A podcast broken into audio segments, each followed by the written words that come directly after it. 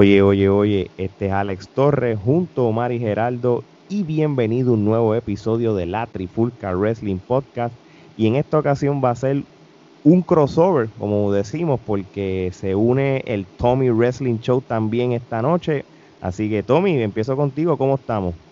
Buenas noches, ¿cómo están muchachos? Eh, yo aquí muy bien, como les comentaba fuera de cámara, pues bastante ocupado con el trabajo, pero en estos tiempos es mejor andar así que, que no tener trabajo y bueno, aprovechando la oportunidad para hablar de, lucha libre y de, una cartelera que, estuvo buena y creo que como siempre, creo que le pateó el trasero a las de WWE de las más recientes, bueno, ni tanto las recientes, ya de hace muy buen tiempo hacia acá. Sí, por segundo año consecutivo, y es verdad, porque vamos a hablar del evento de la AW All Out, este que fue un muy buen evento, eh, tienes razón, así que, pero mal. ¿Cómo estamos todos, mijo, con Puerto Rico? ¿Cómo está eso por allá? Está súper bien, un calor infernal, hermano, la verdad que sí, pero estamos bien, ya tú sabes, está entrando el momento de la política fuerte acá porque hay elecciones pronto, o que hay tensión, mucho revolú, políticos buscando votos, gente peleando en los trabajos, los amigos ya no se hablan, pero nosotros estamos aquí para hacer lo que mejor hacemos, que es hablar de lucha libre que ese sería el WrestleMania de Puerto Rico, porque es el deporte número uno, así que pendiente. Gerardo, ¿qué es la que hay? Seattle, ¿te está tratando bien? Pues momento sí, disfrutando los últimos días del verano, porque pues como he mencionado muchas veces anteriormente, esto va de verano a invierno, no hay otoño que valga. Pero hasta el momento todo tranquilo, los casos de corona están disminuyendo. buenas noticias. Esperemos que ahora con el fin de semana largo los números no vuelvan a, subir. esperemos que todo el mundo se encuentre bien. Eso es así, eso es así. Bueno, muchachos, vamos a lo que vinimos. Vamos a hablar del el evento que ocurrió este pasado 5 de septiembre, el evento de la AW All Out, este, en vivo desde Jacksonville en el Daily Place, el anfiteatro.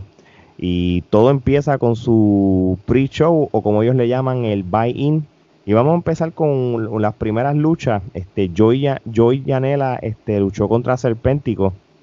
Este, voy a empezar contigo, Omar. Este, ¿Cuántas kenepas y si tienes un comentario? Pues mira, eh, le voy a dar dos kenepas y tengo un comentario. Este Serpéntico tiene una manera de luchar bien agresiva muy ágil para su tamaño y muy fuerte para su tamaño. Y me gustó que a pesar de Joe Villanela ser una persona quizás con más experiencia y más experimentada, Serpéntico de verdad demostró que está a la altura de, estar en AEW peleando con alguien como Yanela. La pelea fue muy buena para hacerle un pre-show, nada parecido a lo que vemos en la competencia. Muy bien, muy bien. Tommy, voy contigo. Este, ¿cuántas? Oh, no, espérate, Omar, ¿cuántas kenepas entonces tú le das a esta? Dos, dos. Sí, dijo dos. Ah, perdóname, discúlpame. Tommy, eh, voy contigo. ¿Cuántas kenepas y si tienes comentarios? Bueno, el comentario, pues la lucha me agradó bastante. Eh, como acaban de comentar, pues el señor Serpéntico tiene un estilo de lucha bastante así rápido, agresivo. Me imagino que él a nivel personal busca cómo destacar dentro de, este roster. Eh, le voy a tres kenepas por el plus de que después del evento Tony Khan dijo que él ve con muy buenos ojos a Latinoamérica y pues que ese roster dentro de tiempo que viene pues van a haber más adiciones de, acá de la parte latina. Me parece bien. Sí, muy bien por, por Tony esos comentarios tras bastidores. Geraldo, tu turno. ¿Cuántas kenepas y si tienes algún comentario sobre este, esta lucha del Bain? Le voy a dar los kenepas. Este, hago eco también de las expresiones tanto de Tommy como Omar. Este Serpéntico lució muy bien. Eh, definitivamente tiene un buen futuro por delante. Y mi observación en cuanto a Joey Janela, él nunca ha sido el tipo en mejor condición física, pero sin duda alguna eh, se ha dejado ir considerablemente. yo pienso que. Estar con Sonic Kiss le está ayudando. En la esquina, sí, sí, sí Sí, este, no entiendo porque él nunca ha sido el tipo que siempre está como que con el, con los abdominales marcados ni nada, pero últimamente como que yo no sé, la, en la cuarentena como que no está haciendo ningún tipo de actividad física o no sé, no sé qué le sucedió, pero fuera de eso pues eh, está viendo Netflix, eh, Gerardo, está viendo Netflix. Está viendo Netflix, está, juquea, eh, está, juqueado con, Cobra Kai. Con Cobra Kai. no, y, fíjate, y, vamos a ser realistas, mano. Eh, el Joey Janela es un, es un luchador que, que, tiene múltiples talentos. esa lucha que él hizo el año pasado en el Fighter Fest contra John Morley, eso fue un clásico. So, este, si él mantiene esa línea, y, y, se y empieza a tener mejor condición, pues tiene, tendría un buen futuro con AEW y con, y con otras empresas independientes, porque él, él, él, no vive de AEW, él le gusta luchar mucho independiente, este en cual lo ha hecho en estas últimas semanas también. Fíjate, y lo bueno que tiene Yanela, a pesar de todo, es que él no le tiene miedo a nada. Entonces, como que hace cualquier tipo de lucha y lucha con quien sea. Así mismo es. En el caso mío, este, entiendo que fue una muy buena lucha para abrir un buy-in o un pre-show, que, que, no, nunca nos acostumbran a hacer eso y, me gustó mucho. Yo le voy a dar dos kenepas y media. Este, los comentarios, si, repito lo mismo que ustedes dijeron, este, es prácticamente lo mismo. So, este, quitando lo que acabo de decir de Joy Yanela. Así que muy buena manera de abrir el, el buy-in la próxima lucha en el Vine fue Private Party contra Alex Reynolds y John Silver.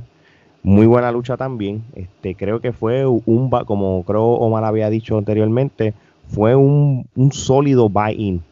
si tú querías tratar de convencer a la gente en ordenar el, pay-per-view, creo que hicieron un excelente trabajo. Si vuelvo entonces a la lucha que estamos hablando, es una lucha de dos kenepas y media. Muy buena lucha este Private Party demostrando, tú sabes, que, son unos caballos y que tienen material de ser campeones mundiales en pareja. Gerardo. Pues mira, eh, definitivo, muy buena lucha. Yo le daría dos kenepas y media. Y Private Party siempre demostrando que son de lo mejor que hay en esta división y que están en miras a próximamente quizás este luchar por el campeonato.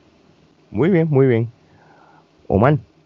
Fíjate, también, igual que ustedes, dos kenepas y media, Private Party, como bien han dicho ustedes, este, muy consolidados, de verdad que son muy buenos los muchachos. Cada vez que se suben al ring, demuestran por qué están en AEW y están a la altura de las demás buenas parejas que hay ahí. Y la otra pareja fue la más que me sorprendió porque lograron llevar esa pelea al nivel de Private Party estaban sumamente muy ágiles, muy rápidos, una secuencia de movidas muy inteligente, mucha psicología en la lucha y de verdad que me sorprendieron. De verdad que me, sorprendí porque no pensé que ellos iban a dar quizás la talla y sobrepasaron mis expectativas y fue tremenda lucha para, para ese Bahín. Muy bien, muy bien, buenos comentarios. Tommy, tu opinión y tus quenepas. Bueno, le voy a dar igual dos y media en cuanto a la lucha, la verdad eh, fue bastante buena. Como ya ha mencionado, Private Party desde, creo que desde la primera lucha que los vi en AEW, es un estilo bastante rápido, bastante bueno, hacen buenas luchas. Acá con los muchachos de Dark Order, eh, me gustaría destacar que a Brody Lee literal le dieron un ejército de Jovers y él los está poniendo en el mapa. Así, eso, es lo que yo veo. Yo creo que Sí, eso es un punto súper, súper, este... Pero, pero son unos jovers buenos, ¿sabes? Porque mira que esos muchachos hicieron una secuencia de movidas que yo me quedaba como que, caramba, ¿por qué diablos los tienes ahí con esas caretas sin hacer nada si luchan bien? No, eso es verdad, eso es verdad, este, y, es lo que, lo que Omar y yo estábamos hablando en estos días así fuera de, grabación, eh, este, cómo, cómo ese, ese grupo no tan importante de Dark Order que luchan, dan la talla y dan la cara. De verdad, de verdad que, que sí, muy buen trabajo de, de esos dos que representaron al Dark Order. Este, y nada, este, yo creo que, que, el Dark Order, si todos tienen el talento y dan buenas luchas y, y lo, y hacen esos storylines bien, esa ese stable este, va, va a durar bastante rato. Eso es lo que les puedo y puede ser para mí quizás eh, el grupo más fuerte de los últimos tiempos, porque tiene todo para, para seguir sacando historia por ahí. No, no, de acuerdo contigo. Oye, pero Omar, abrimos un AEW ya, y ya estamos hablando de, la cartelera principal con una lucha, fíjate, no, fue una lucha cinematográfica, simplemente fue una lucha en la lucha de uñas y dientes, en cual Big Swole derrota a la doctora Britt Baker y que estaba allí arriba con ella. Esta lucha fue en las oficinas de dentales de Britt Baker, las verdaderas, que es allá en, aquí en Orlando, en Winter Park. Este, pero mano, yo hubiera puesto como que hubiera puesto esto en el Bain como originalmente iban a hacer, entonces las y cualquiera, cualquiera de las dos del Bain que, que las reemplazara, porque cualquiera de las dos del Bain fue mejor que esa. Sí, no, no. So, ¿cuál es tu opinión entonces de esta lucha si la tienes y cuántas kenepas? Bueno, eh, cero kenepa. Eh, el ángulo lo estaban trabajando bien entre Britt Baker y Big Show. Eh, el ángulo iba bien, se estaba moviendo bien. Eh, la riña también. No me gustó, de verdad, como que no le encontré sentido una lucha de, realmente de uñas y dientes.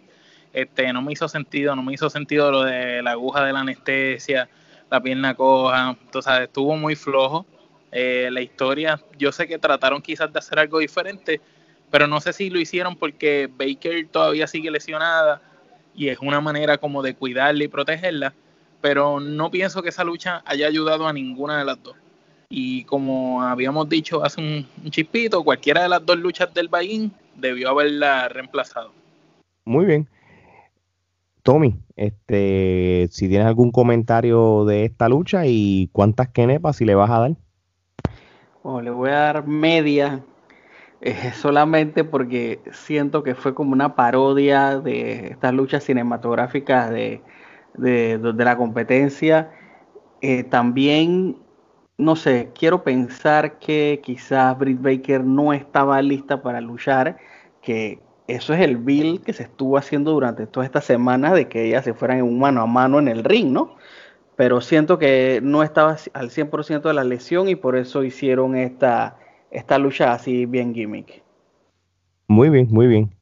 Gerardo, este, eh, tus quenepas y qué opinión tienes sobre este segmento, si, si tienes que Le encantó, que le encantó. Yo le doy una quenepa podrida. Es más, el ramillete de quenepa podrida. Esta es la, la, la manera más estúpida de utilizar a Britt Baker. Eh, ciertamente puedo pensar que es lo que ustedes han mencionado, que aún no está lista para tener una lucha tradicional y que por eso fue para que pudiese estar envuelta en, en el pay-per-view, pues hicieron esto. Es lo único que me parece eh, me hace lógica, porque de lo contrario no entiendo por qué hicieron. Yo personalmente eh, son muy pocos los gimmick matches que realmente me gustan y siempre pienso que el gimmick match tiene que tener una razón de ser, no simplemente por hacer un gimmick match, sino que tiene que haber una razón eh, por la cual se hace el gimmick match. En este caso en particular no hay ninguna razón en particular, que Nepa podrida y espero pues que si van a continuar el feudo pues que finalmente puedan tener una lucha tradicional más adelante. De acuerdo contigo. Este, esto fue una lucha de Kenepa podrida.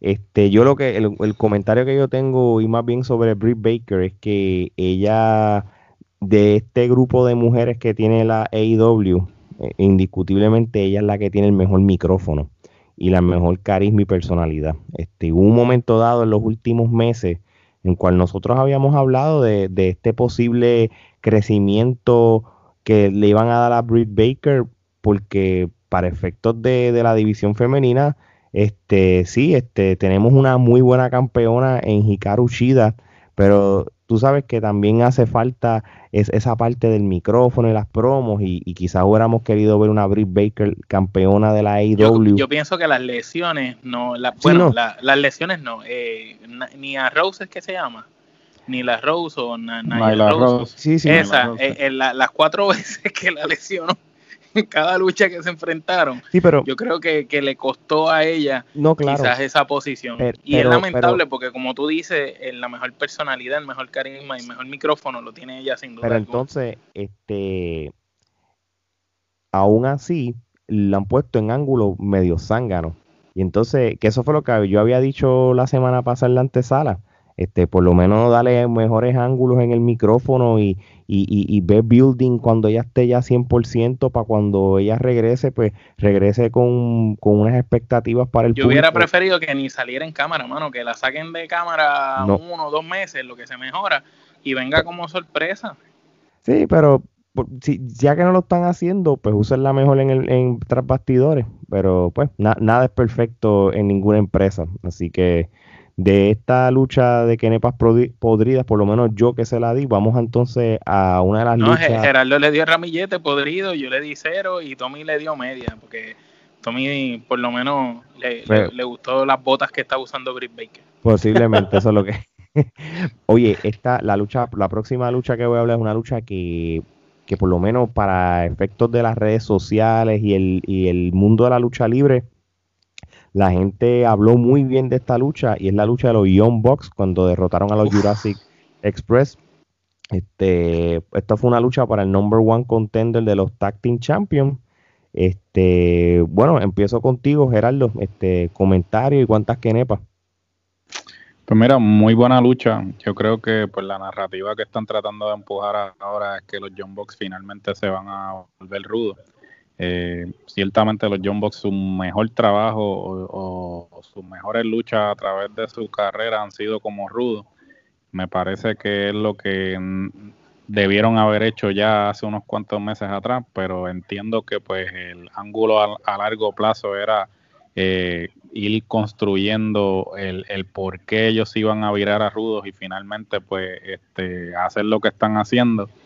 Los comentaristas también empujando la narrativa, me parece que estuvo muy bueno eh, los comentarios este tanto de Excalibur como Jim Ross y Shaboni, este Y ayudaron a, elevar a estos muchachos a, a Sí. Express. Sí, comentarios bien acertados que obviamente pues van a, a la par con lo que están tratando de hacer con, con la historia.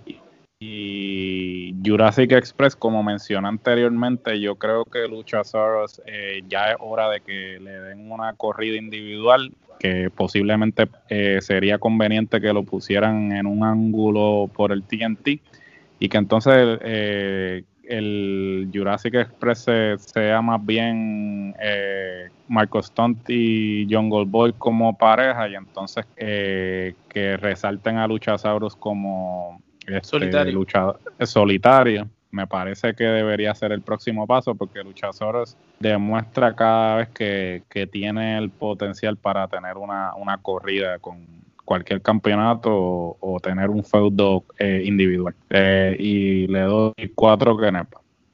Muy bien, muy bien. Omar, este, tu rating y tus comentarios. Pues mira, yo le doy cuatro kenepas también. La lucha ah, fue muy buena, como bien dijo Gerardo. Se ve que trabajaron el ángulo de los John Box eh, desde un principio y cada vez está más cerca de, de donde debe de estar. Pienso que el Jurassic Express, de verdad que esta fue su mejor lucha hasta ahora para mí, a mí en mi opinión personal en AEW. De verdad que estuvo muy buena, estuvieron a la altura de los John Box. Eh, fuera de grabación también había comentado con Alex que el único detalle es que los John Box son rápidos y Jungle Boy es rápido y podían machar bien eso. Con Luchasauros se vio un par de veces que tenían como que esperar en lo que él hacía ciertas movidas y se vio como telegrafiado ese tipo de movidas, como que ya lo estaban esperando. Pero aún así considero que es la mejor lucha que han tenido ellos y que de verdad demostraron que estaban a la altura de estar como una de las parejas sólidas de la empresa también. Me gustó mucho, eh, de verdad, como comentaron, como Gerardo dijo, creo que están empujando muy bien a, a Luchasauros y lo están alabando mucho, así que puede ser que se dé algo con él en solitario. Muy bien, muy bien. Tommy, este, tu rating y comentarios. Bueno, el rating, eh, cuatro kenepas, al igual que los demás compañeros. Eh, las opiniones de la lucha, pues los Young Bucks luciendo como desesperados, frustrados, Eh, también veo que a largo plazo eso va a ser como un heel turn ahí en cualquier momento. Eh, también de acuerdo con lo que mencionan de Jurassic Express, yo pienso que ese stable va a terminar siendo como Luchasaurus siendo, eh, haciendo su, su run en singles. Y aunque suene feo, las mascotas van a ser Marco Stone y, y Jungle Boy. aunque Jungle Boy sí siento que puede dar un poco más de lucha todavía. él, es muy bueno, le, necesita subir un par de libras. Sí, porque a cierto punto todas las movidas se ven como que, como que muy monstruosas cuando se las hacen a él, pues entonces se ve como que dos patas y ya listo, fuera. Pero demostró que tenía estamina, porque mira que para correr con los, con los John Box, eh, no había visto a los John Box tener una buena química así desde que lucharon con los Lucha Brothers. Y esta fue la mejor química después de esa vez. Pues mira, este, yo les voy a ser bien sincero. Este, esta lucha yo la tuve que ver dos veces. Yo la vi una primera vez y no tuve como un buen feeling. Yo hablé con Omar. Después que hablé con Omar, la volví a ver de nuevo. Y pues nada, fui, fui, mi, mi mentalidad cambió un poco. Aún así, este, si nos basamos en lo que está pasando en, en, en el storyline y en lo que está este shifting ahora mismo en overall con AEW, es este posible cambio de, como estaban diciendo, de rudo, tanto del All, del All Elite Team per se. Aquí estamos hablando de Omega y los que es lo que yo creo que todo el mundo eh, está esperando por tiempo, porque así es que se conocen a ellos desde que estaban en el Bullet Club. Ellos no eran de estar babyfaces como tal. Este, ahora, volviendo entonces a la lucha, este, yo sí tengo todavía un problema con los Young Bucks en general. Este, y en este caso, pues los lo Jurassic Express, y es esto mismo, tú sabes, eh, más que una lucha, lo que parecía era una coreografía de baile, un talent show, no sé cómo llamarlo. Si los primeros cinco minutos, pues se veía demasiado coreografiado, este, todas las cosas que estaban pasando, y, eso fue como, una vez, la primera vez que yo vi eso, una vez yo vi eso, como que no vi la lucha con los buenos ojos, y quizás el desinterés y la negatividad de mi perspectiva pues como que no, no, no, no, no aprecié bien la lucha. La tuve que ver de nuevo para entonces apreciarlo un poco mejor. Pero aún así, tú sabes, este los Young Bucks para mí siempre van a ser un, un tag team que de spot, spot, spot y, y, y, no, no es un no es un tag team estilo revival, que es un clásico tag team que, que realmente... Eh, eh, eh, pues, Revival es el mejor tag team en la fucking historia, mano. No, claro, pero lo que, a lo que vengo es que, pues no sé, y entonces pues el Jurassic pero no, no, no ayudó mucho porque no es lo mismo cuando el año pasado vimos el festival de spot entre Lucha Brothers contra los John Box, pero la, lo hicieron tan bien que no hubo e, esa las secuencias fueron tan rápidas que en esta pues porque pues, lo que pues, pasa es que los cuatro son son súper rápidos eh, y entonces pues prácticamente pues los Jurassic pues, prácticamente no disimulaban y esperaban como que se abrían la mano y decían estoy listo para que hagan su spot y, y me caigan encima entonces pues, esas son las partes como que dices bueno pues prácticamente es más que coreografía como de nada pero aún así yo le voy a dar tres quenepas a la lucha como tal porque estamos eh, voy a mezclar lo que es la lucha más el storyline behind, que es lo que le estaba diciendo al principio. Así que vamos a ver qué pasa en los próximos meses. Próxima lucha, este el Casino Battle Royale. Este muy buen Battle Royale comparado con como ellos empezaron a manejarlos el año pasado. Este, el año pasado pues había mucho luchador relleno o mucho luchador que quizá no era muy relevante comparado con este que estaba bastante sólido y bastante montado, como dicen en Puerto Rico, los ángulos de cámara fueron nítidos comparados como estaban el año pasado, obviamente dándoles el beneficio que estaban empezando. Muy, muy buen Battle Royale. Este, como les había dicho en la antesala, una vez se supo quién ganó, en este caso Lance Archer, ya lamentablemente tú sabías quién iba a ganar posiblemente el main para es cuestión de lo que es el macheo. Aún así, muy buena lucha, pero Geraldo, este antes, antes que te des tu, tus quenepas y tu opinión, en cual yo a este Battle Royal le voy a dar tres quenepas y media, qué, qué debut agridulce para Matt Seidel, ¿verdad? Pues mira, hermano, ¿qué te puedo decir? Este, fue un poco. ¡Ay, me Este, duele! ya- llamarle botch, este, es, ¿sabes? ¿Qué, qué te decente. puedo decir? Es decente, ¿sabes? Me parece que eh, no, ni siquiera los comentaristas supieron cómo reaccionar. Este, Y ahí vemos a eh, Manside, se, se prepara para su movida. ¡Oh no! ¿Qué le pasó?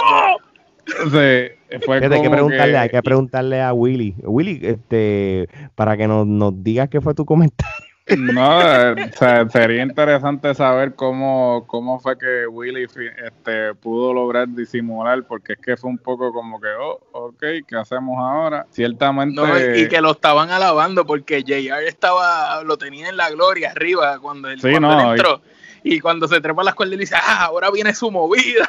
sí, no, lo alabó de una forma y, y vamos a ser sinceros, probablemente Jim Ross tuvo que leer Wikipedia antes del evento, porque yo dudo mucho que, No, que y Jim le Ross dijeron, ese es estuviese de Van familiarizado. Le dijeron, ese es el que era de Van Born. Y él, ah, ok. Sí, pero, pero aún así yo creo que Jim Ross tuvo que leerse el Wikipedia previo a eso porque, pss, por favor, Jim Ross, Jim Ross no creo que supiera quién era Matt Sydal. ¿no? Y, a- no es por a- restarle pero mérito, lo, pero lo tenía, lo tenía en la gloria, bendito. Y cuando se trepó Eh. las cuerdas. lo vendió bien y pues debut y despedida porque hasta ah, no sé si realmente porque como uh, anteriormente los buy siempre salían personas pero no eran personas que necesariamente estuviesen filmadas a lo mejor no si el después tryout del y la cagó.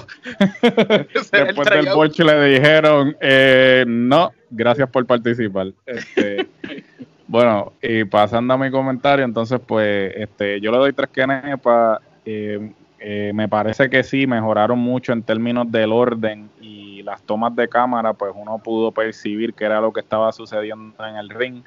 Eh, nada, lo, eh, lo de Lance Archer ganando, pues yo personalmente no soy muy fanático del tipo, pero eh, podría, eh, puedo entender el por qué lo hacen.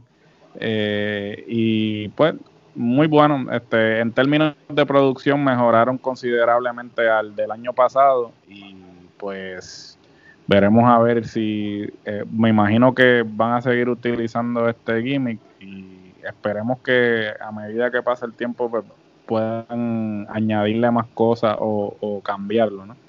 Pero tres quenepas. Muy bien, muy bien. Tommy, este comentario y rating sobre este Battle Royal. Bueno, eh, rating, tres genepas, comentarios sobre el Battle Royal. Pues sí estuvo más organizado que el del año pasado. El del año pasado fue un desorden total. Eh, Matt tiene que, no sé si cuántos padres nuestros y Ave María por haber sobrevivido lo que pudo haber sido su muerte. Porque digo, la forma en que cayó, si caía recto, hasta ahí llegaba ese señor. O por lo menos, o sea, mínimo, si él caía así totalmente cabeza, el mejor escenario era que quedaba paralítico o algo así, porque eh, no sé, lamentablemente no es primera vez que él está metido en este tipo de boches. No sé si es que eh, a la hora de, como se dice en los deportes, en el Big One, como tiene que demostrar, le da el nervio y falla. El frío olímpico. Así, sí, Porque porque está bajo los efectos de sustancias controladas. También, Sabrá pues, Dios, sabrá sea, Dios. Porque no, es de- no, podemos de descartar esa posibilidad. El síndrome de Hardy. Porque qué va, o sea, no es primera vez que esto le pasa. Eh, como mencionaron al inicio del, del review de, esta, de este Battle Royal, pues el resultado ya más o menos te spoileaba el final del evento. Eh, pero ya cuando quedaban como 4 o 5, ya yo dije, bueno, esto se lo lleva Archer, porque no sé, no veía a Kingston llevándose ese Battle Royal. ¿Qué va? Omar, Fíjate, eh, le doy tres quenepas igual que ustedes. Yo creo que se va unánime. Eh, me gustó en comparación al del año pasado, como dijo Alex al principio, la cámara la trabajaron muy bien, trabajaron bien los ángulos. Me encantó la estructura que utilizaron de los grupos, el orden y la cronología. Pienso que fue sumamente bueno. El contraste de estilos entre los equipos y como iban demostrando eh, cada cual como que cogiendo su bando, eh, fue muy bueno. Me gustó que los Lucha Brothers este, estuvieron en un momento dado los dos juntos, pero fue por poco. Como que no los dejaron a los dos juntos como para llevarse la atención completa del evento. y utilizaron a Phoenix ayudando a los otros muchachos a lucirse y después a Penta. El final eh, no, no me hubiera gustado que ganara Archer, eh, pero considero que bueno. Lo único que, la única queja que tengo es que contra la próxima vez que Jake the Snake de verdad traiga una culebra y no enseñe la bolsa esa que estaba vacía, porque se veía leguas que estaba, que tenía otra cosa que no era una culebra, porque no enseñó como tal la mm, culebra. Es verdad, es eh, verdad. Eh, eso fue lo único que no me gustó. Y Kingston, este, pues vendió bien su papel de líder, durando ahí hasta el final. Sí, sí, yo creo que si él, eh, él, él, vamos a ver de él este mucho mucho rol de líder y, quizás este tendría si si Mosley sigue con el título, este yo creo que él, él sería parte de los luchadores en, línea para para que él defienda, para que para que haya más luchadores relevantes para que traten de luchar contra él. Estemos para la próxima lucha. Esta lucha fue una lucha que mucha gente, es más, la, lucha donde la más gente comentó, pero no por las razones buenas, lamentablemente. Esta fue el, la, lucha de Broken Root, con la lucha Broken Root, que era como un last man standing. Matt Hardy derrotó a Sammy Guevara. Que esta lucha empezaron en el estadio de, de fútbol de los Jaguars y entonces pues lamentablemente pues hubo un momento en cual Hardy cayó súper feo desde un elevador portátil y cayó contra el, cemento en el del piso de cemento y, se dio bien bien feo y, y, realmente hasta la referee este la referee Aubrey este ella misma este puso la señal cruzada para para, para detener la lucha tras bastidores, pero decidieron continuarla porque Hardy, ¿sabes? veterano al fin y, y, y ¿sabes? con esta experiencia, él no, él no sería la primera vez que él ha tenido luchas de esta, de esta, caídas y luchas de esta magnitud. Este, como buen soldado, este, hizo quedar bien a Sammy Guevara y pues, y, lo y ustedes saben el resultado de la lucha. Omar, empiezo contigo. Este, ¿Tienes algún comentario y los ratings de esta lucha? Pues mira, rating de la lucha, una que me pasó solamente. Eh, me da pena lo que pasó con Hardy. Pienso que si eso no hubiera pasado, la lucha fuera un hubiese sido un poco más larga y hubiera tenido un poquito más de estructura y hubiera sido mejor.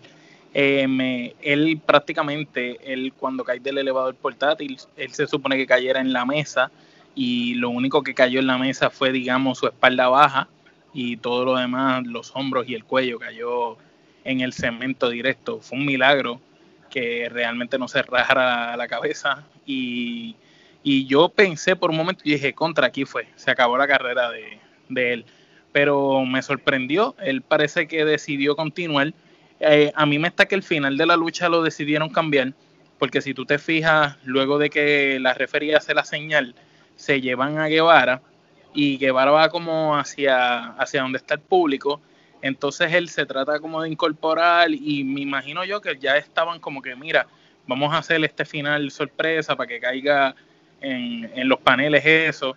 Y me sorprendió más aún que Hardy después de haber tenido esa caída aparatosa se trepara a esa torre que se pudo haber resbalado de allá también. Pero pues pienso que fue un final para hacerlo quedar bien y salvar la pelea dentro de las circunstancias. Pero para mí que eso se lo sacaron a última hora. Yo pienso que, que esa tarima era para Mosley muy bien, muy bien. Este, y, quién sabe, este, pero de cuando tienes a alguien de la veteranía de Matt Hardy, él, supo llevar todo. Este, él va, él supuestamente está pautado para que salga en el próximo Dynamite. Este, y va a dar sus declaraciones, así que todo el mundo pendiente. Va a decir que se retira. Who knows? Geraldo, este, tus comentarios y el rating. Eh, yo le voy a dar una sola quenepa, es más, ni una sola quenepa. Le voy a dar este quenepa podrida por el simple hecho de la irresponsabilidad de parte del personal de AEW de dejar que esta lucha continuara. Eh, es más que obvio que cuando Matt Hardy cae y literalmente su cabeza rebota contra el concreto, él sufrió una conmoción cerebral porque si ustedes ven el video eh, con detenimiento, él se ve completamente desorientado. Inclusive sí, cuando se trató de parar se cae. se cae. Hay un momento dado en que le tira un puño a Sammy Guevara y se ve a leguas que está completamente desorientado. La boca así abierta y todo como que fuera Entonces, eh, obviamente, eh, yo me parece que estas personas, este, tanto Tony Khan como su grupo, tienen que estar al tanto del protocolo que existe en cuanto a cómo tratar con conmociones cerebrales, ya que ellos están, eh, son dueños de un equipo de NFL en el cual el protocolo de conmociones cerebrales se estableció por la NFL, por, por los, golpes a, la cabeza que reciben todos estos jugadores. Y aún así, dejaron que continuara la lucha. Mira, yo puedo y que entender se trepara y que se pusieran. Y que se trepara, se pusiera, ¿sabes? Esto fue un, ¿sabe? una irresponsabilidad grasa e inclusive raya en negligencia. Y no solamente eso, sino que la esposa de, de Matt Hardy sigue diciendo por Twitter que él sí sufrió una conmoción cerebral y que Tony Khan lo que está diciendo eh, es mentira.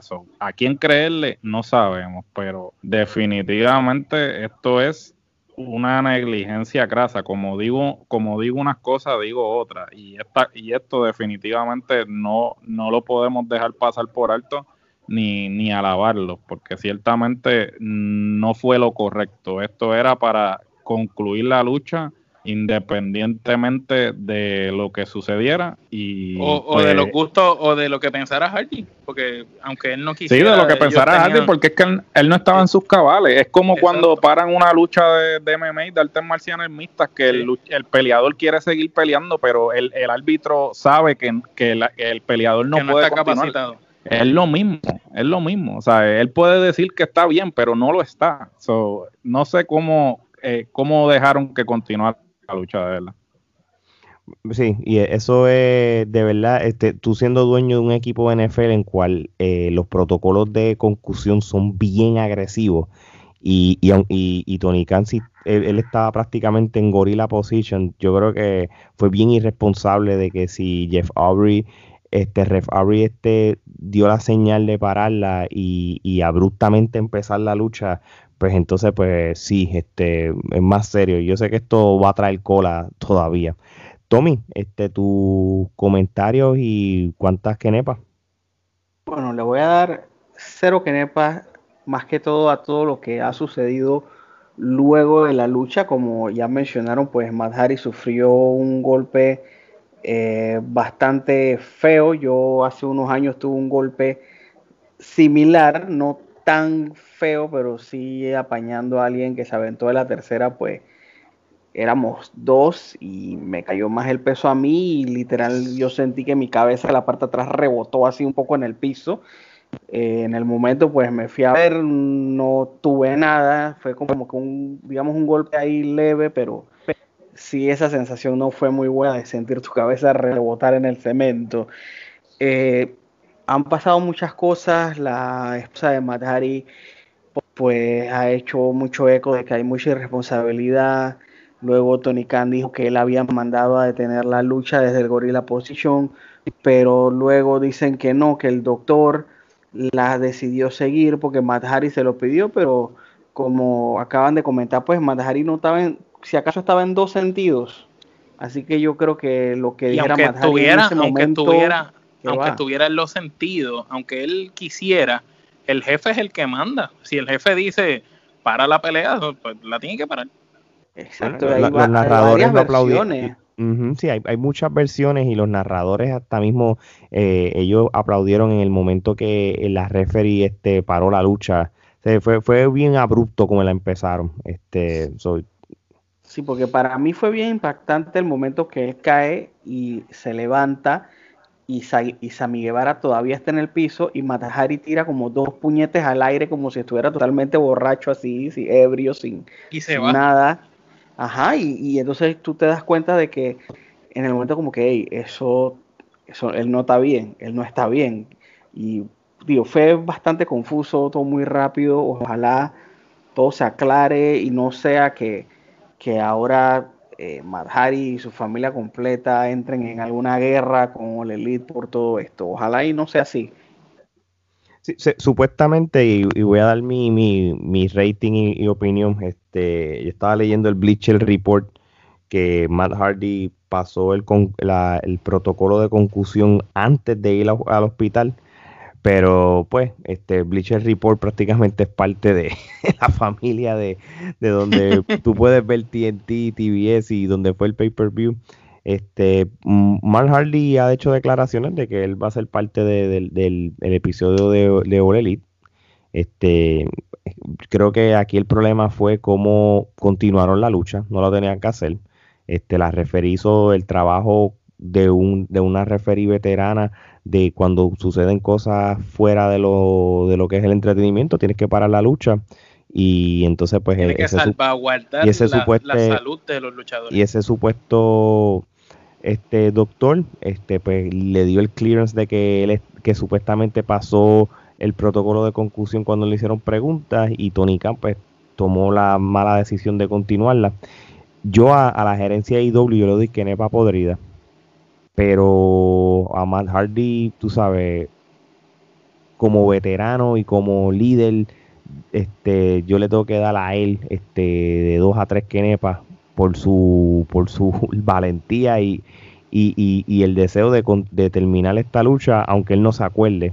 Pero ya cuando tú eres un luchador veterano y este, muchos luchadores en la historia eh, han, luchado inconscientemente. Este, tenemos luchadores de la talla de Stone Cold que ha tenido luchas, de que ha tenido luchas que no se acuerdan de lo que sucedió, como Undertaker en WrestleMania 30.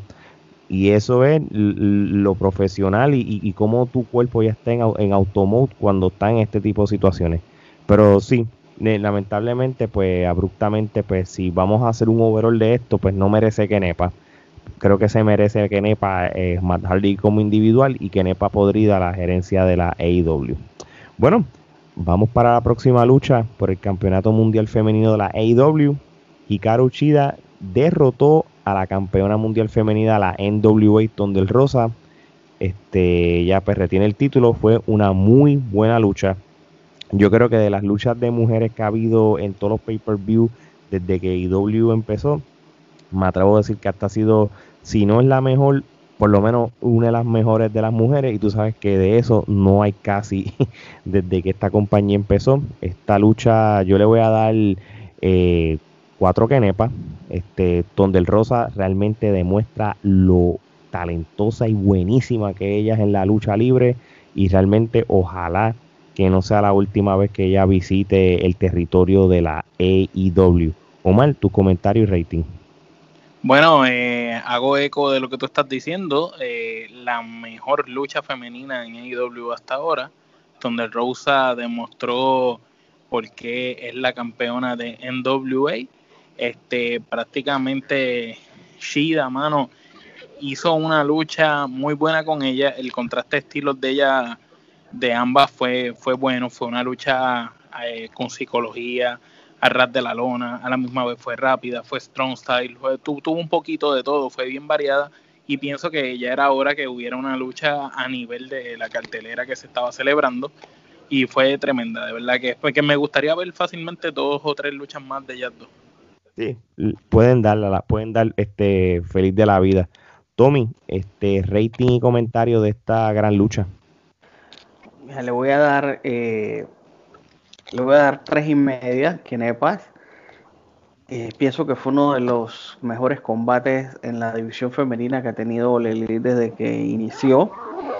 Eh, siento que eh, Tonde Rosa llevó a Ikarushida como al límite, porque eran dos estilos bastante diferentes y Tonde Rosa estaba como, era como la versión masculina de esos luchadores brawlers que estaba dándole y dándole y dándole y dándole y dándole hasta tratar de ganarle. Y en verdad, esa combinación de, estilos de lucha me gustó y bueno, creo que definitivamente el cinturón femenino de All Elite está en la persona correcta. Muy bien. Gerardo. Yo le voy a dar cuatro canepas, este, también lo mismo, la mejor lucha de, mujeres que ha tenido AEW hasta el momento. Mm, podría decir que es de las mejores tres eh, luchas de la noche, eh, donde el Rosa demostrando eh, como dije anteriormente, la experiencia que tiene y por fin eh, está, está demostrándolo eh, a nivel nacional, ¿no? En, en, una plataforma que todo, que más gente la puede ver. Espero que este estemos presentes en AEW. Me parece que el concepto de que la campeona de, de NWA esté yendo a diferentes lugares va acorde con lo que siempre ha sido el campeonato eh, tanto de hombres como mujeres de, la NWA, que siempre ha sido el concepto de que, pues, si yo soy el mejor, pues yo voy a ir a los diferentes territorios a defender el campeonato o a, o, a pelear por el campeonato. O, si en este caso, pues, hablamos de empresas, en, eh, en los viejos tiempos eran territorios pero me parece que este muy bueno, muy buena lucha y Caruchida demostrando y me hizo quedar mal, cada día, cada día me hace quedar mal porque originalmente yo no era fanático de ella, pero eh, a medida que han, eh, han, pasado las luchas, definitivamente sé por qué la tienen en la, en la posición que está. Muy bien, este, so esperemos de que volvemos a lo mismo, que donde el Rosa vuelva otra vez al territorio de la AEW y, y ayude a elevar esa división porque una del Rosa con un Ibeliz o con el Diamante sería súper atractivo de ver. Este, eso vamos a ver. Este, vamos para la próxima lucha.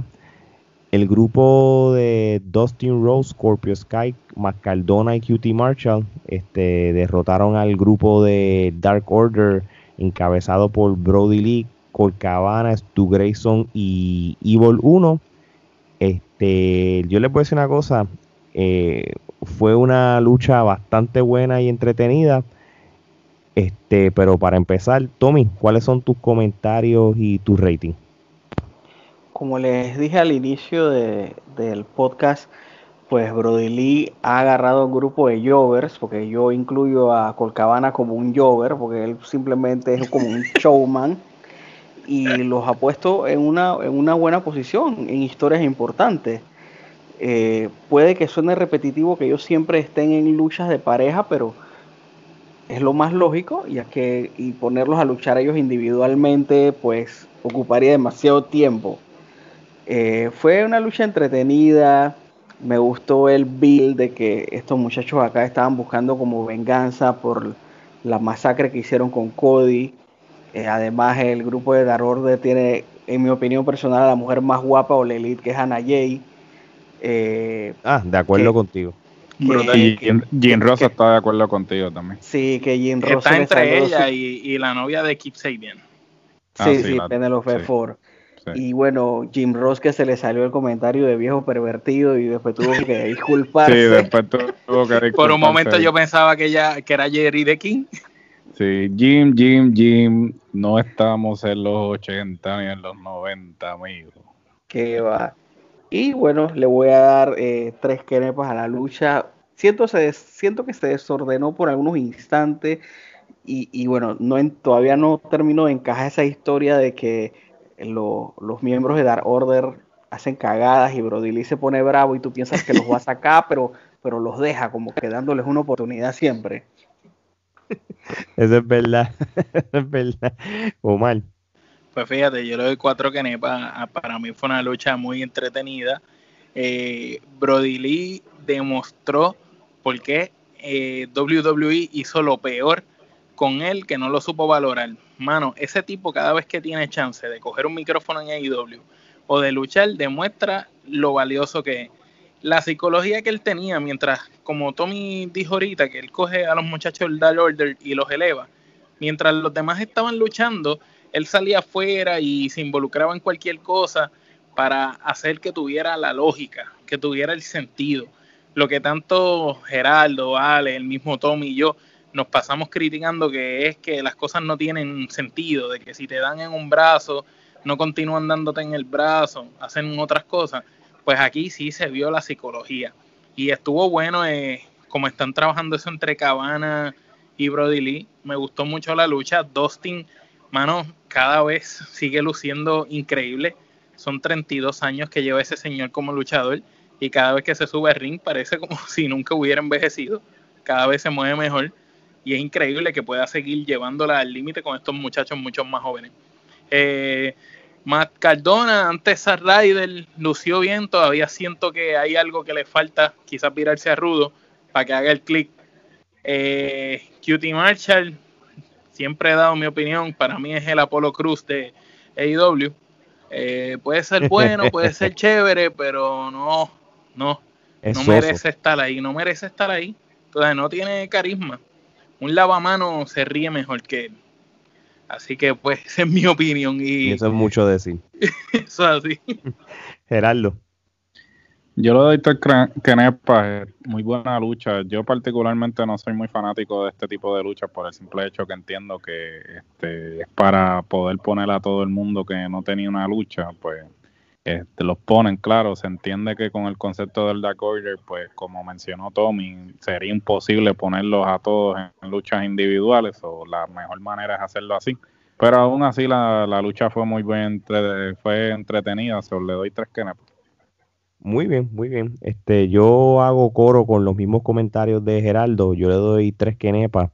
Es bien difícil este, que una lucha de 4 contra 4 se quede organizada y yo sí estoy de acuerdo que yo nunca, yo no soy fanático de luchas donde hay mucho luchador, pero esto es algo personal mío. No soy fanático de Triple Threat, de, de Fatal Four Ways y, y, de luchas en parejas de mucha gente, pero tuvieron bastante control y, y como más que un relleno, fue una lucha con storyline y tuvo su razón de ser, pues la manejaron de lo más bien y, y Brody Lee de verdad que, que realmente el, el, gimmick le cae súper bien y se demuestra qué, qué gran talento, pues lamentablemente la WWE no pudo ver en él.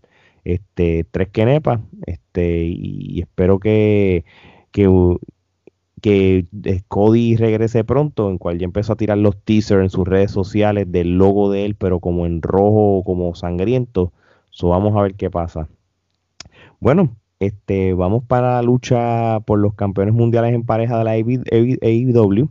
FTR con Tolly Blanchard este, en la esquina derrotaron al All Elite de Kenny Omega y Hanman Page y son los nuevos campeones mundiales en pareja. Yo creo que esto es la consagración de, del revival que ellos tanto merecían. Creo que añaden a su a su tablilla de trofeos y premios otro campeonato mundial en pareja y hacen historia. Ellos fueron campeones mundiales en pareja en la WWE y son campeones mundiales en pareja en la AEW y se une a ese grupo de campeones como es Chris Jericho. De igual manera fue campeón en la WWE, también fue campeón en la AEW. Eh, muy buena lucha. Este, cuatro Kenepa a cinco Kenepa. Este, bien, se lleva el ramillete, se lleva el ramillete, la mejor pues lucha de la noche. Ahí Omar le dio ramillete Kenepa, yo le doy entre cuatro, cuatro a cinco Kenepa. Muy, muy buena lucha, el ángulo, el storyline cae y es otra, otra pieza de, del All Elite que pudiera tirar para Rudo también y, y, que nos regalen ese Bullet Club que tanto esperamos en, en AEW. Omar, este, ya que estabas ah, hablando, ya sabemos tu rating, pero danos tu opinión. Mira, Ramillete Kenepa, la mejor lucha de la noche, ya era hora que The Revival eh, estuviera en el ojo público como la mejor pareja. Eh, como bien dijiste, ganaron campeonatos en pareja de NXT, de Raw, de SmackDown y ahora de IW. Sin duda alguna, cada vez demuestran el por qué hacen las cosas como las hacen. Eh, una lucha sumamente perfecta, con muchas movidas, eh, con mucha psicología, la manera de trabajar de Revival cada vez es mejor. Ahora añadiéndole a Tolly en la esquina, hace lucir mejor. Kenny Omega lució impecable. El mismo vaquero, que no es santo de mi devoción, lució espectacular. El final fue perfecto y de verdad pienso que de Revival ahora sigue por ahí para allá una larga corrida. Pienso que Omega ahora se, se vira rudo y se une con, los hermanos, con los Box. Y entonces creo que el vaquero pues ahora va a tener que empezar un nuevo rumbo, montarse en otro caballo distinto. Eh, como el llanero solitario, eso es así. Geraldo. Yo le voy a dar ramillete de Canepa. Eh, realmente eh, de Revival, FTR, como se estén llamando, eh, demuestran el por qué son la mejor pareja eh, actualmente en cualquier empresa en el mundo, porque todas sus movidas tienen una razón de ser. Una cosa tan simple como agarrar el gavete mientras están esperando el tag. Ahí tú sabes que estos tipos son unos estudiosos de lo que es la lucha tag y el final, Gerardo, la lucha el en final, pareja, na- ¿no? nada más el final, cuando uno, cuando Omega iba a entrar, que cambian, porque el que era legal para plancharle era el otro, ellos se acordaron, cambió uno y el otro sale corriendo a parar a Omega para que no entrara. O sea, Por nada eso, más con ¿sabes? el final tú te das cuenta que los tipos están a otro nivel. Todo tiene una razón de ser, o sea, eso es lucha de pareja, eso, o sea, eh, todo, todo, todo, hasta el mínimo detalle, ¿sabes? Los, uni- lo- los uniformes, todo, ¿sabes? La Hasta Toli tenía el jacket. Sí, hasta Toli tenía el jacket, la manera en que sincronizan las movidas, ¿sabes? Da gusto, ¿sabes? Yo personalmente, como he dicho anteriormente, soy fanático de lo que es la lucha en pareja eh, clásica, tradicional, de que lo, son parejas que tú ves que son parejas de verdad, que, que se visten igual, sincronizan las movidas, ¿sabes? Piensan Unos British igual. Bulldogs, uno, un Hard Bueno, Foundation. Ar ah, Anderson y Tolly- Tony Blanchard, ellos Exacto. fueron eh, este un tag team tanto en, en, en Crockett como en WWF en los 90 porque los eh, Brainbusters, sí. los Brainbusters, eh, bueno, prácticamente Ambil y F- Brett, E- F- FTR es los Brainbusters de los de, de esta era, punto. Se visten y es más, por eso es que ellos, mire, todo está bien sincronizado. Por eso es que Tolly Blanchard está en la esquina de ellos, porque prácticamente es lo mismo. es lo mismo, pero versión Sí. 2000, es Y, exactamente y lo versión mismo. 2000 y versión mejorada. Porque vamos a ser honestos. sí. Este, Anderson era buenísimo y Tolly también, pero ni en, ni en el mejor día de ellos, ni en el mejor sueño, tú poniéndolos a ellos en su prime, se le paran al lado a Revival. Sí, Revival, Revival, tú sabes, atléticamente yo te digo que Revival hubiera estado en los tiempos de antes, si fuera esto un fantasy, me hubiera gustado verlo con Brejal y Anvil, eh, con los British Bulldogs, este, ¿con qué otra pareja de esa época buena? Papi, tú le metes una Con lucha los- de con, los, con los Rockets, con los eh, con los con los Demolition y hubiera con Demolition no, y con los, con los Rock los Warriors, Rock mano. Warriors. Con los Rock Warriors lo hubiera sido un clásico. Sí, no, de verdad, de verdad que sí, de verdad que sí, y, ele- y elevó prácticamente la IW más todavía en general. Oye, Ahora Tommy, sí que, que AEW llegó a ese nivel en pareja, que no, no, no, no hay competencia para ellos en pareja. Tommy, tu comentario de esta lucha y cuántas kenepas tú le das y lo que te da la gana de decir sobre Revival. Mira, el rating le voy a dar una hectárea de Kenepa. O sea, eso fue excelente lucha. excelente. Sembradío de ramilletes de Kenepa. Mira, ahí, en- producto de esa lucha, yo, mi opinión personal, van a pasar un montón de cosas más. Primero, eh, Kenny Omega se vuelve heel, como ya mencionaron, se, va- se unirá con los Young Bucks. Tolly Blanchard está con Sean Spear, está con FTR. Cuidado, en un tiempo muy pronto, Hangman se les une y hacen una especie de Four Horsemen con Tolly Blanchard como la figura de la veteranía y tienes un grupo de cuatro luchadores, dos en parejas que ya están súper consagrados. Hangman Page, que hace unos años no era de mi agrado, pero siento que ir a New Japan fue de las mejores cosas que le pudo haber pasado. Eh, Sean Spear, que pasó de ser el flaquito que decía Ten en NXT, a por lo menos acá hace cosas un poco mejores. Siento que de esta lucha van a desencadenar un montón más. Así que nada más pendiente a las historias. Y pues ese campeonato en parejas creo que va a estar mucho tiempo en FTR. Ah, esperemos que así sea. Perdón que te interrumpa, ahora que Tommy dijo eso, analizando lo que Tommy dice, eh, es muy cierto, no había pensado en el posible Four Horsemen nuevo, no había pensado en eso. Sí, Muy eso bien. se estaba, eso se está poqueteando desde hace par de semanas, desde que Tolly Blanchard empezó el ángulo de, de que se, se estaba sentando en las gradas, analizando este ciertos luchadores. Y, y oye, y vamos a ser realistas, a- aquí están vendiéndote a Arn Anderson que, que está con contra de Tolly Blanchard y eso, pero tú no sabes si ellos de momento, ellos mismos crean esa versión mejorada o esa versión moderna de los Four Horsemen o cualquier otro establo. Así que va a ser muy interesante lo, que va a suceder. Pero, pero vamos a hablar claro, ¿quién va a ocupar el lugar de Rifle? Babi, es que... Sean no puede, ni, ni, ni tampoco el paquero. Yo creo que yo creo que no no no va a haber un no, no, va, a haber un va a estar en el mismo nivel. Lo, lo, yo creo que, que y aún tuniéndole al vaquero que, que, se, que caería bien ahí, porque a lo mejor el grupo lo ayuda a él a sobresalir más. Yo entiendo que sí. Y, uniendo a Sean Spear, yo pienso como quiera que FTR o The Revival serían como las figuras principales como quiera. Y Sean Spear sería el, el del micrófono. Tú sabes. y hay que darle break a Sean Spears porque, por ejemplo, si de poner a Sean Spears en ese, en ese establo, quién sabe si eso es lo que él necesita para dar ese próximo paso, porque Sean Spears siempre ha sido el tipo, el eterno prospecto, ¿no? El tipo que tiene el talento y nunca le han dado la oportunidad. A, mm. a, lo mejor estando como líder de ese establo, a lo mejor ahí despunta, ¿no? Sí, eso es así, sería buenísimo. y como mencionan ustedes, no creo que si eso se da, exista un Ric Flair, sino que la figura veterana va a ser Tolly Blanchard. O sea, no, va a haber un Ric Flair luchando, más sí un líder ahí con él.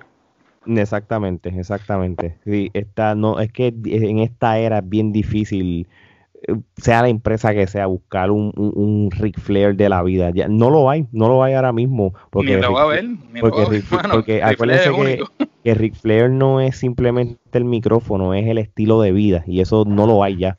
Este, y la personalidad, la personalidad, tú sabes, el carisma que tenía Ric Flair. Bueno, mentira, yo soy bien mentiroso. Sí hay un Ric Flair y lo vimos en el, en el evento de, en el, en el, ah, Chop Mania. En, el, Chop Mania. Eh, sí, definitivamente. Perdóneme, perdóneme. Ya, eh, eh, pues, filma a ese hombre porque necesitamos necesitamos, necesitamos un Ric y, y, ahí lo tienen. Mira, hablen, hablen con Gallows y, este y, para que lo filmen.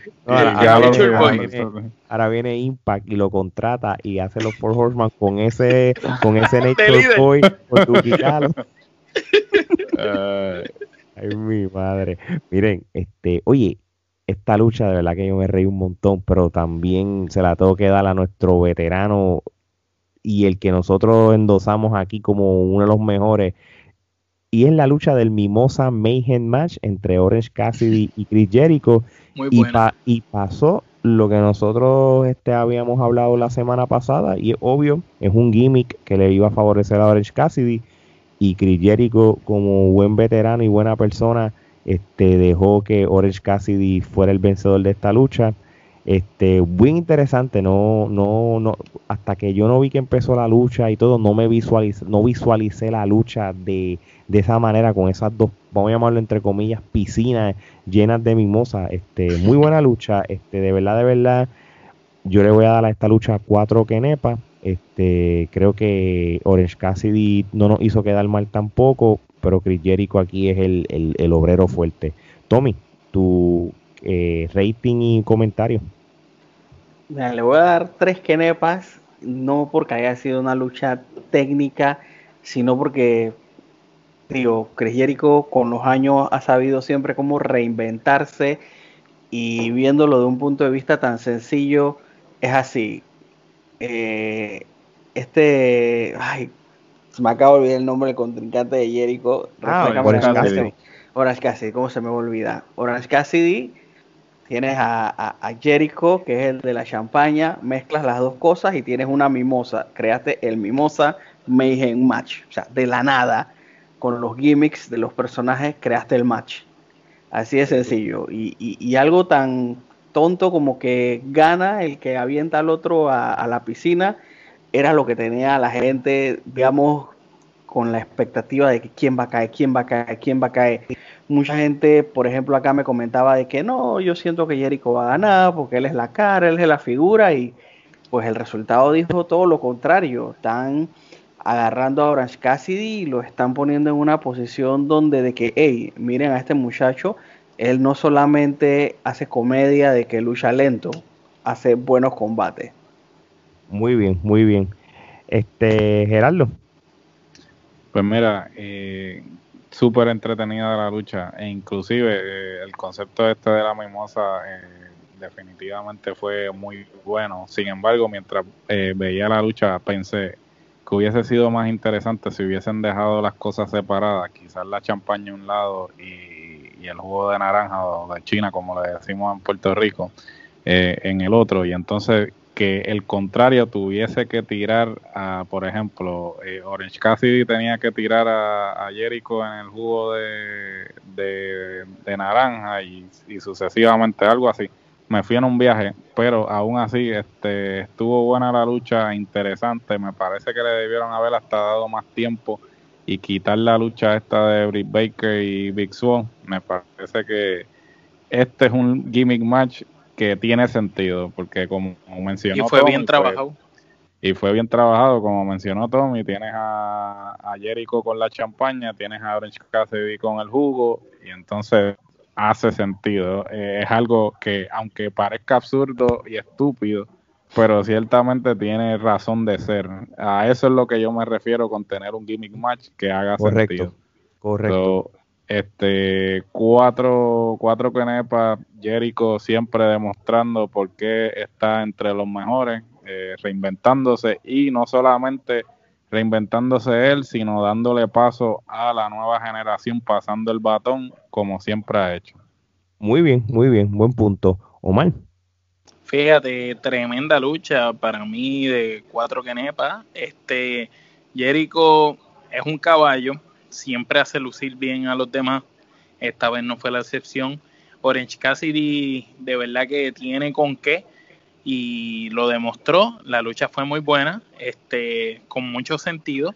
Y yo encuentro que a veces las cosas más sencillas, si se trabajan bien, logran mejores resultados. Y la clave es eso. Mira como Jericho toda la vida con frases sencillas como It cosas sencillas como cuando hizo lo de la lista de las movidas de Malenko en WCW y cada cosa que, él ha hecho, lo de, lo de eh, la lista cuando está con Kevin Owens y acá desde que entró con lo de la botella de champaña, entonces cada cosa que Jericho hace, no importa lo sencilla o lo estúpida que se vea, termina sacándole punta y termina siendo beneficioso para la empresa. Y de verdad que Orange Cassidy ahora mismo está en el mapa, está en el ojo público, así que Ahora depende cómo el buqueo favorezca a Orange Cassidy y lo sigan consagrando poco a poco, porque de verdad que muy bien, de verdad. Y Jericho le dio la oportunidad, así que quiere decir que ya por lo menos Jericho cree en él.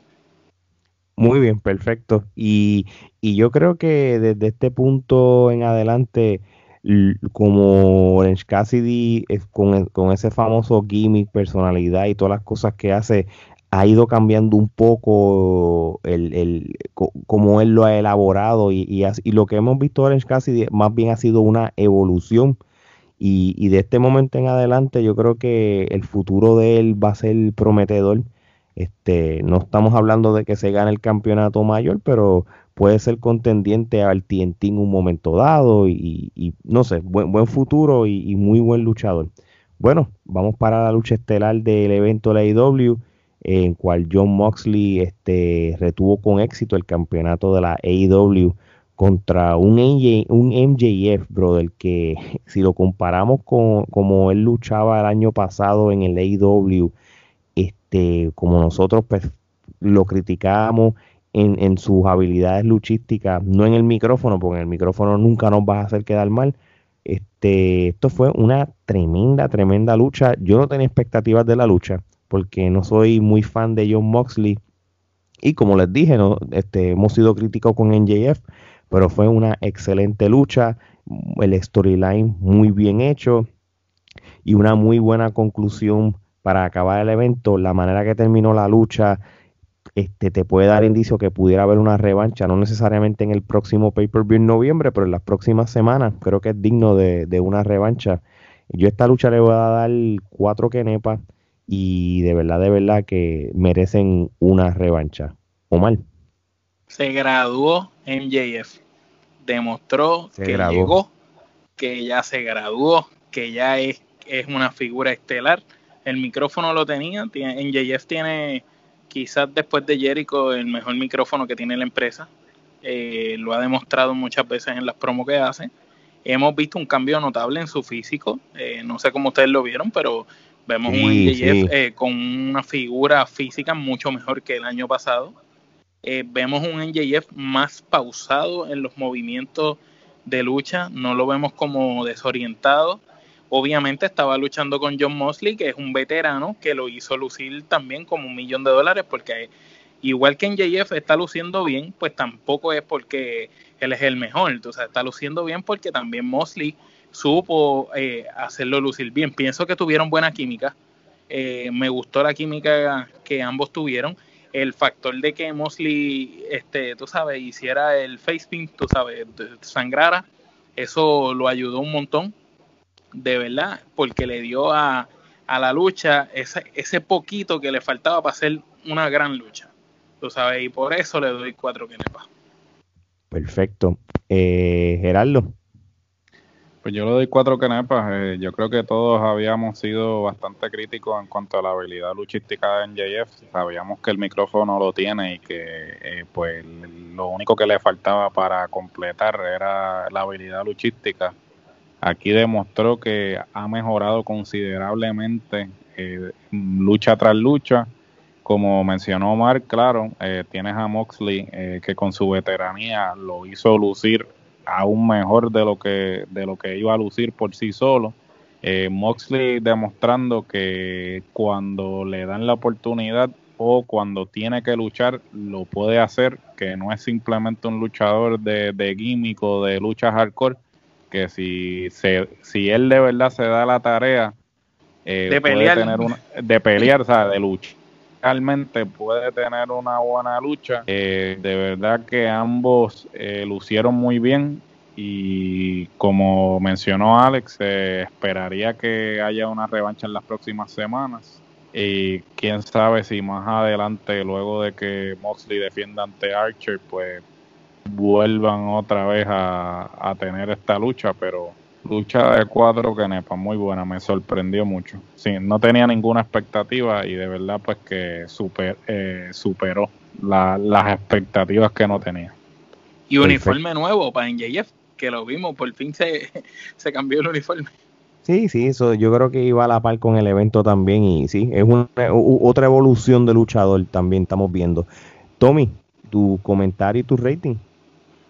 Al igual que los compañeros, eh, cuatro genepas. Fue una lucha bastante buena.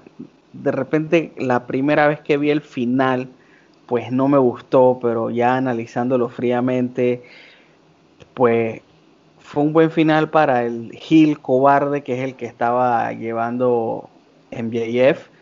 Y pienso que, como mencionaste, pues le da la posibilidad de alguna revancha, porque si hubiera sido un pin totalmente clean, ya hasta ahí lo matabas.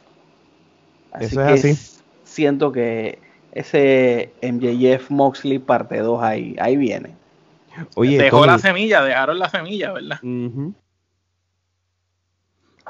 Sí, yo entiendo que sí, yo entiendo que sí, este eh, es digno para una revancha y, o, o, o, o, que le extiendan lo más que pueda sin que pierda el sentido de todo, así que muy muy buena lucha y, y buena manera de cerrar el evento, este Tommy, este, si le vamos a dar rating al evento como tal del 1 al 10 en Kenepa, ¿cuántas Kenepas tú le das al All Out de este año? Yo le daría 7. Muy bien, muy bien. Buen número. Omar. 8. Geraldo. 8 también. Así, sacando cuenta, cálculo, como yo estaba analizando, pum, pum, pan, yo le doy este unos 8, 8 Kenepas también. Este, 7-8 Kenepa es bastante justo. Este, creo que si vamos a. Fue mejor que Payback. ah, no. no Impact quedó mejor. El, el, el, Impact del martes pasado quedó mejor que Payback. Imagínate, si eso es mucho eh, decir. Eh, estaba viendo un clásico de lucha libre que fue mejor que Payback. Todo es mejor sí, no, el, el Token Chop de Galo fue mejor que Payback. no, sin vacilón, yo creo que el Token Chop se llevó a Payback por mucho. Sí, no, de verdad que sí, de verdad que sí. Nada más cuando salió el Nature Boy. El Nature Boy, papi, eso, eso, eso hizo toda la cartelera. Y, y, cómo era Sting, cómo era que se llama Sting, Stan, Stan. Stan. Mira, y no, te vayas, y, si vamos a, y te voy a decir una cosa, el All Out de este año no tiene nada que envidiarle al SummerSlam. No fue como el año pasado, de que el, All Out tampoco fue la gran cosa y, el SummerSlam... No, pero este año estuvo brutal. No, no, este año creo que fueron dos buenos eventos, pero el All Out de verdad que... Y completo, desde el buy el mismo Casino Battle Royal, todo el evento fue bueno. Sí, sí, de verdad que sí. Sí, entonces pues obviamente pues el Full Year sería entonces el próximo evento, si no me equivoco, en noviembre de IW. Este, Escucharon que ahora supuestamente van a empezar a trabajar los lucha brothers individuales. Bueno, esa es la tendencia, eso tiene sentido lo que tú dices. Porque estaban diciendo que a Pentagon, eh, no sé si vieron que ya, Penta este, no va a llamarse Pentagon, Junior, se va a llamar Penta Cero Miedo. Y pues, entonces ellos lo van a estar utilizando más como solistas. Si te diste cuenta en los uniformes que ellos últimamente se estaban combinando siempre, eh, aunque fuera en colores, pero esta vez Penta salió con el clásico Penta Cero Miedo que nos tenía acostumbrado en, en lucha underground, pero con unos toques diferentes en la máscara. Y Phoenix salió de dorado también con una máscara muy distinta a la que usaba, así que interesante por Y, sí, no, y, Penta eh, en su, bueno, ambos, pero Penta individualmente es un caballo y es contendiente a, títulos en, plural, sea la empresa que sea. Así que vamos, vamos a ver en qué queda eso. Ahora, el próximo evento de la IW sería Full Gear el sábado 7 de noviembre. Va a ser posiblemente en Jacksonville, donde fue este. Este, vamos a ver. Este, AEW se ha mantenido a lo clásico. Este, este, pay-per-view cada ciertos meses, cada dos a tres meses, para, para inteligentemente build up un storyline bien hecho, sí, entre siempre se defienden títulos los Dynamite y eso, pero van en buen camino y, y evitan el booking sin sentido. Tommy, quiero darte las gracias por, aceptar nuestra invitación y indirectamente hacer un crossover y espero que pronto este, nos des un episodio del Tommy Wrestling Show como nos acostumbras a hacer y, el público porque realmente ha sido de buen agrado. Tommy. Sí, muchas gracias a ustedes por darme la oportunidad de conversar de buena lucha. Hace mucho tiempo que, que no lo hacía porque que va demasiado... A, como dicen ustedes, booking sin sentido y ya por ahí vienen nuevos episodios. Estamos buscando gente algo distinta a quien entrevistar. Muy bien, muy bien, así mismo será. Así que, Tommy, again, gracias por la visita y vamos a ir despidiendo esto de parte de Omar, Geraldo y Tommy. Geraldo, te dejo los ustedes saben, como siempre les digo, cuando ustedes creen que tienen la respuesta, nosotros cambiamos las preguntas. ¿Oíste? Esto es hasta la próxima.